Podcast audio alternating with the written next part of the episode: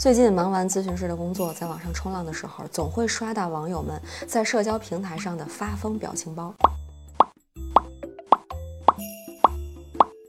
这些表情包可能是打工人抱怨不合理的工作安排，或者是大学生们吐槽小组作业中不靠谱的队友。这些表情包的内容往往是优雅得体的外在表现，加上直白粗暴的真实想法，再配上传神的表情。这些表情包离我很远啊，因为我太喜欢咨询师这个工作了，没有任何槽点，能够持续的有机会和人建立深度的连接，并且咨询师和来访双方都能够从这段关系里边有所成长，真的好像一个理想化的世界才会存在的。关系，我和咨询师朋友们经常感叹，世界上怎么会有哪怕加班都不觉得内耗的工作呢？好了，不凡尔赛了。不知道大家平时聊天的时候会不会发这些表情包？大家刷到这些表情包的时候，或者这些梗图的时候，有什么样的感受呢？可以在弹幕里告诉我。Hello，新老糖人们，大家好呀！我是曾经拥有若干社交面具，但每次切换都觉得好累。现在选择无面具社交，哪怕在咨询中也尽量保持真实自己的店长王瑞。这里是安慰剂，用心理学罩着你。许多人都有过这样的经历，有时候明明内心非常难过、痛苦，却仍然装作。无事发生，冷静地处理手头的工作，或者有时候很想一个人待着，但是不得不和长辈相处的时候，会因为自己的不想，怀疑自己是不是很冷血。很多人会觉得自己戴着面具在生活，而当表现出来的面具和内心的想法不一样的时候，可能会产生一些不愉快的情绪体验。起初可能是再忍忍吧，任务要紧。那久而久之，习惯了这个面具之后，可能某一天会突然情绪爆发。我都已经做得很好了，为什么我还是很难过？又或者，讨厌戴着面具生活的自己，好像迷失了自我。我在咨询中也常常听到这样的绝望时刻，面具。戴久了，已经不知道自己是谁了。想要摘下，但是非常恐惧，怕以真实的自己面对这个世界的时候，会经历伤害以及失去已经得到的东西。在面对这种痛苦的时候呢，有些人会选择撕下面具，做真实的自我，豁出去了。那有些人呢，可能会选择压抑感受，坚信我要成为面具的样子，幻想着一个美好的未来。那在让你做出选择之前，不如让我们一起来看看面具到底是什么吧？为什么我们会戴着面具呢？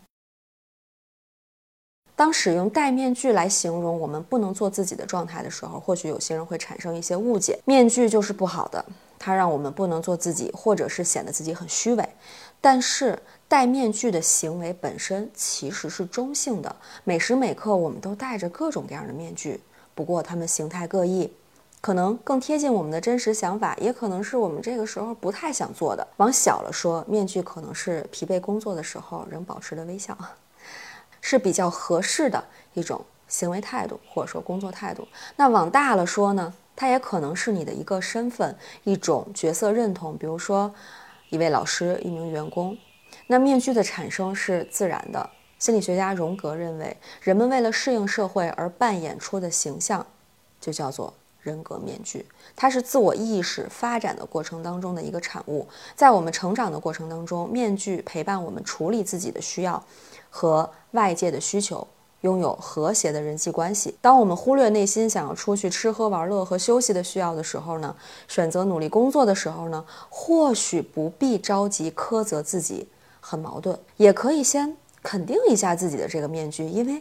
他只是很在意工作，而且他已经很尽责了。那如果实在感觉痛苦哈，我们当然也需要照顾自己的感受，是不是哪儿出了什么问题呢？那么，当我们在因为戴面具而感到痛苦的时候，我们到底在痛苦些什么呢？有时候面对别人的求助，明明自己已经忙不过来了，但由于担心他对自己的看法，还是选择了答应，把自己的事情往后放放。因为过度在意别人的看法而选择长期压抑自己，但是对于自我需求的忽略或者刻意的压抑呢，并不会让他们消失，你只会感觉到越来越焦虑。似乎越是压抑，人们就越能感觉到自我和面具之间的那种强烈的冲突。这种冲突往往是将现实、道德传统、他人评价等方面的因素放在了首位，并且灾难化不能达成这个目标带来的恶果。把自己钉在只能戴着面具的这个框架里，逃不出也放不下。那在这个例子当中，我们可以往下想一想哈，就是拒绝别人一定会导致他的讨厌吗？如果他因为你的拒绝而讨厌你，这是你的责任吗？如果被人讨厌了，又会发生什么呢？我觉得这些问题真的值得想一想。我们为什么要因为正当的拒绝别人而承担额外的代价呢？对吧？但有时候我们也会对某个面具情有独钟，认为那就是我们的全部。我们太喜欢那个面具了。比如说啊，一些在中学时期学习非常优秀的小伙伴们，在进入大学之后呢，可能会因为身边的人都很优秀，而觉得自己逐渐泯然众人，并为此感到自卑。或许他们都有这样一个优秀学生的面具。认同面具，但无法达成预期的时候呢，就会产生挫败和痛苦的体验。因为这些面具的形成是建立在他人的期待上，这个过程会不断的内化别人对我们的期待，相当于我们一直在带着身边的某个对我们来说可能影响很大的人的这种压力。一直在生活着。当你内心真实的自我认同和这个面具不一样的时候，但是你又戴着这个面具来面对这个世界的时候，可能某天就会突然陷入到一种非常无意义和空虚感的状态当中。毕竟，我们因为别人的期待而打造的这个面具，真的未必适合我。我们都知道，戴着面具既能帮助我们处理一些现实问题，但是也有可能给我们带来情绪上的困扰。所以，我们似乎必须做出一个取舍。那么，应该怎么应对？首先，我们可以来判断一下哈，就是这个面具我戴还是不戴呢？举一个让众多爱人痛苦的例子，团建。对于比较内向的人来说，可能更倾向于通过独处的方式来恢复能量；而在节假日进行团建的时候，尽管不想社交，有些爱人会选择戴上社交面具，能量满满，侃侃而谈。那如果你也 曾有过类似的感受哈，下面的方法也许可以给你一些启发。首先呢，我们来回忆一下戴面具时的情况，让我们摁下暂停键，观察一下。第一步，回收你心里的声音。戴上面具之后，我是说真的戴上一个有形的面具之后，是不是会突然感觉到呼吸困难，然后能听到自己的呼吸声，好像也更能听到自己脑子里的声音。其实戴上社交面具的时候呢，也会经历这样的体验。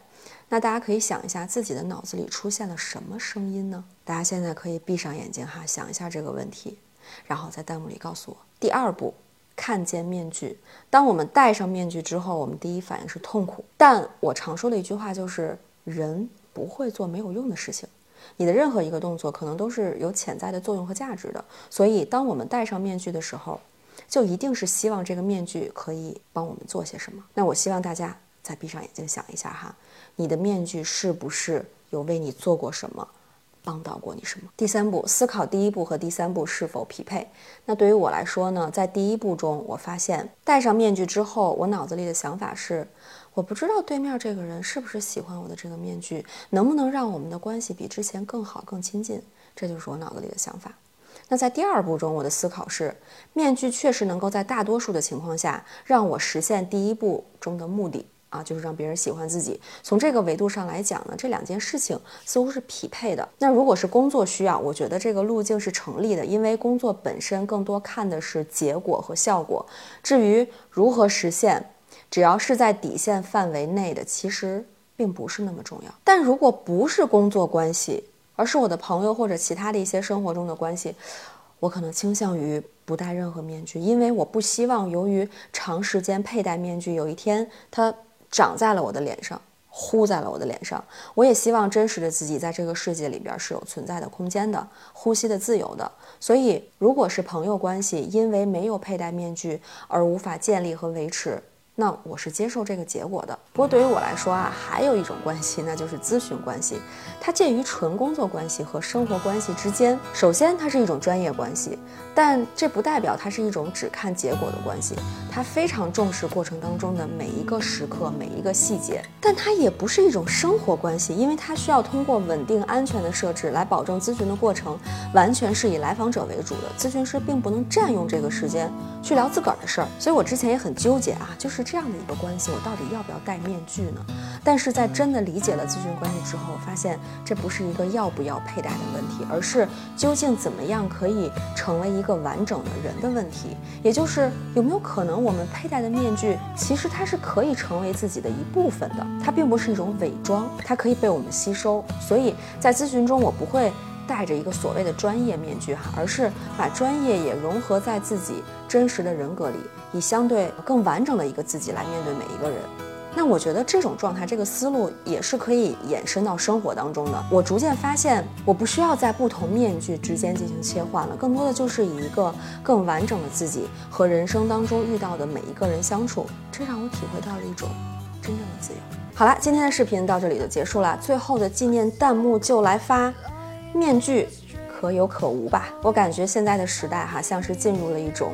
集体发疯的狂欢，回想自己曾经也有戴上波澜不惊的面具，但是内心却在破口大骂的经历的时候，也是觉得有些无奈。那发疯文学和这些表情包盛行的背后呢，是人们的焦虑与感同身受。这何尝不是年轻人用幽默的方式来承载住自己的负性体验呢？最后，我想跟大家说，无论什么时候，都得相信自己。戴着面具并不意味着软弱和虚伪，或许。是我们成熟的表现，因为它是一种社会化的表现。只是呢，这个面具有些地方可能还需要打磨，或者说要去调整你和他相处的方式。但是我觉得不用着急，慢慢来，因为拥有一个完美的面具并不是人生的目标和终点。如果今天视频对大家有些启发，别忘了一键三连哦。安慰剂的视频每周更新，我们下期见，拜拜。